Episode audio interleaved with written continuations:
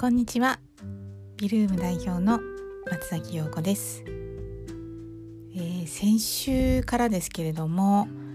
えー、メルマガでね、えーと、先行して、えー、募集をさせていただいた、えオンラインでの、えサービスを、えモニターさんとして募集させていただき、え先週からねほぼ毎日のようにですね、えーと、Zoom というねあのオンラインのツールを使って、えー、何名かの方と、えー、お話をさせていただきました。え現在、えー、実際のねあのリアルな訪問というのは、まあ、今の、え、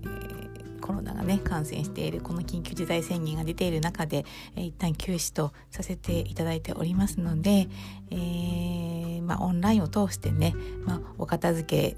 のアドバイスをするというのはねすごくま新鮮でもありだけど、えー、今まで、えー、なかなかですね遠方で、えー、お会いするのがねちょっと難しかった方とか、えーまあ、ご依頼にちょっとねあの躊躇しますっていう方もあの気軽に応募していただけたので、え、その点はねこのオンラインというツールはねすごくあのありがたいなと思いながら、え、お話をさせていただきました。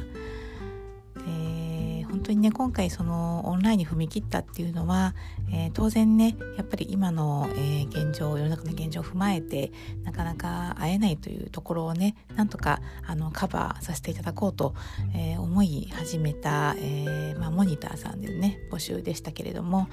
えまあ、終わってみるとですね、えまあとてもあのありがたいお言葉もたくさんいただき、えー、実際に今までこうメルマガとかブログを見ていただけの方とお話してきてあのとても嬉しいですっていうね本当にこちらの方が あのとても嬉しいお言葉をいただいた反面ですねやっぱりね見えてきた課題というのもねいくつかねありました。えこれ本当にねあの率直なご意見をいただいた方はねありがたいなと思っています。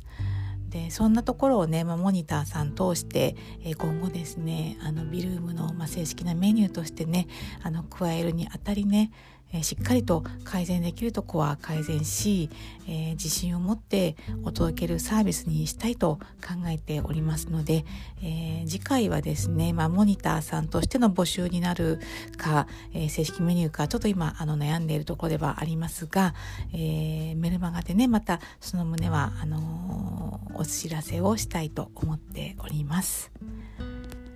で今日のお話はですねまあそんな中で、えー、モニターさん通して、えー、いろいろとねアドバイスをさせていただいたことがね実はね皆さん割とこう共通していることを私お話ししてるなってあの回を重ねれば重ねるほどですね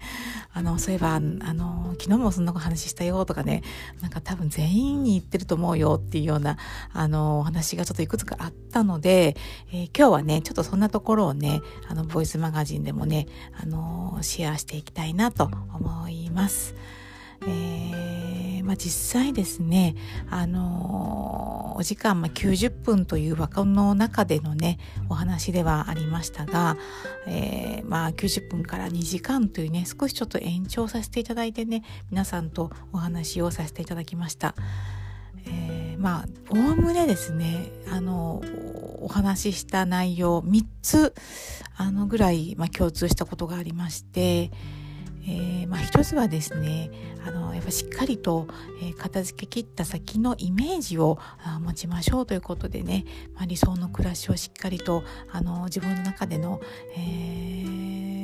中で、え、しっかりとあの頭の中にねあの思い描いて、えー、源泉等に取り組んでみましょうという話はね、えー、多分ほとんどの方にしました。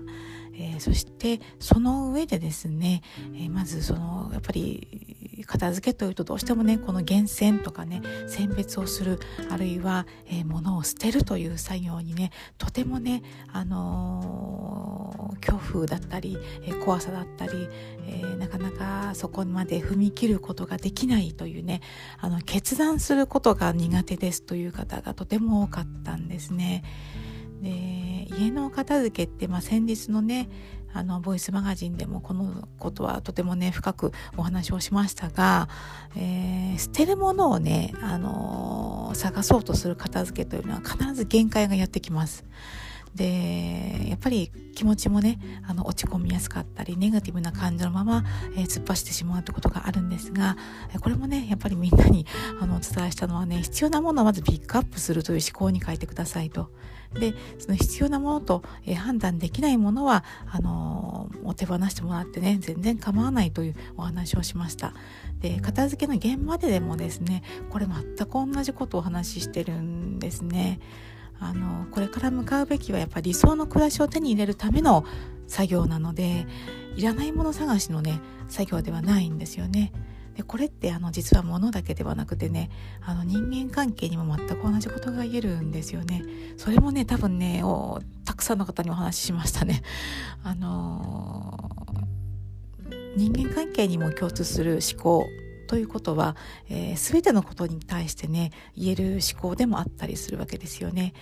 えー、例えば私なんか特にねあの子育てをしていく段階でついね息子のできないとことかねあのダメなとこっていうのをねいつも目に入っていたけれども、まあ、この片付けを通してねあの子供のねできないところを探すんじゃなくてできるとこを探そういいところを見ていこうとそれもね全くそのあの自分の好きなものをピックアップしていく思考とね同じことが言えるわけですね。なのでやっぱり物事ね、あのー、マイナスではなくプラスに見ていくっていうことがねとっても大事かなと思っています。で次にね、これもね、もうほとんどの方にね、申し上げたんですけどね、やっぱね、部屋の役割がね、曖昧だとどうしてもね、物の分散がね、起きてきます。で、物の分散が起きると、えー、総量がわからないので、えー、どんどんどんどん物は増えていくわけですね。でそれは、えー、行き着くところ、えー、収納の混乱に、えー、行き着いてしまうというねとてもね負の連鎖をね生みやすい仕組みになっているわけですね。なんでこのお部屋の役割をねしっかりと作るもうこれ本当にね基本的なところだし、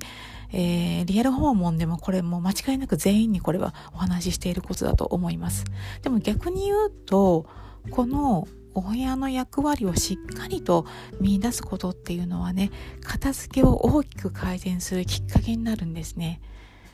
本当に基礎的なところだけれどもあのよくねアスリートさんなんかはね基礎をしっかりとやるっていうのをよく言いますよね。で片付けは全く同じ。でその上で、えー、収納という仕組み作りがあるので、まあ、いきなりねあの難度の高い収納から始めるのではなく、えー、まずは、えー、しっかりと、え物の厳選をし、え必要なものをピックアップしそして、えお部屋の役割に合ったものの配置。でいきなりこれも収納作ろうとは思わなくて大丈夫なのでまずは、えそのものの、え帰る場所に戻すというところ。をねしっかりとやってみていただくといいかなと思っています。えー、今回のこのオンラインでねあの私、まあ、今回無料でねモニターさんとお話をさせていただきましたが、えー、むしろですね私の方がたくさんのことをねあの学ばせていただいたなと本当にあのご参加いただいたモニターさんにはね皆さんあの感謝の気持ちでいっぱいです。あの今後ねあのまだまだ、えー、オンラインでのねお話というのはあの続けさせていただきたいと思っておりますので、えー、もしねご興味がある方は、えー、ぜひ、えー、ビルームのですね、えー、メルマガへの、えー、ご登録を、えー、お待ちしております、えー、基本的に当面は、えー、メルマガ会員様限定のサービスとさせていただきたいと思っております。えー、メルマガはね、えー、お家一軒片付けきる、えー、ものと、それからキッチン特化したものと、両方、えー、あります。ぜひ、二つご登録いただけると、えー、毎朝9時にですね、私からのお手紙が届きますので、ぜひ、受け取っていただけたらと思っております。はい。では、今日も少し長くなってしまいましたが、えー、最後までお聴きくださり、ありがとうございました。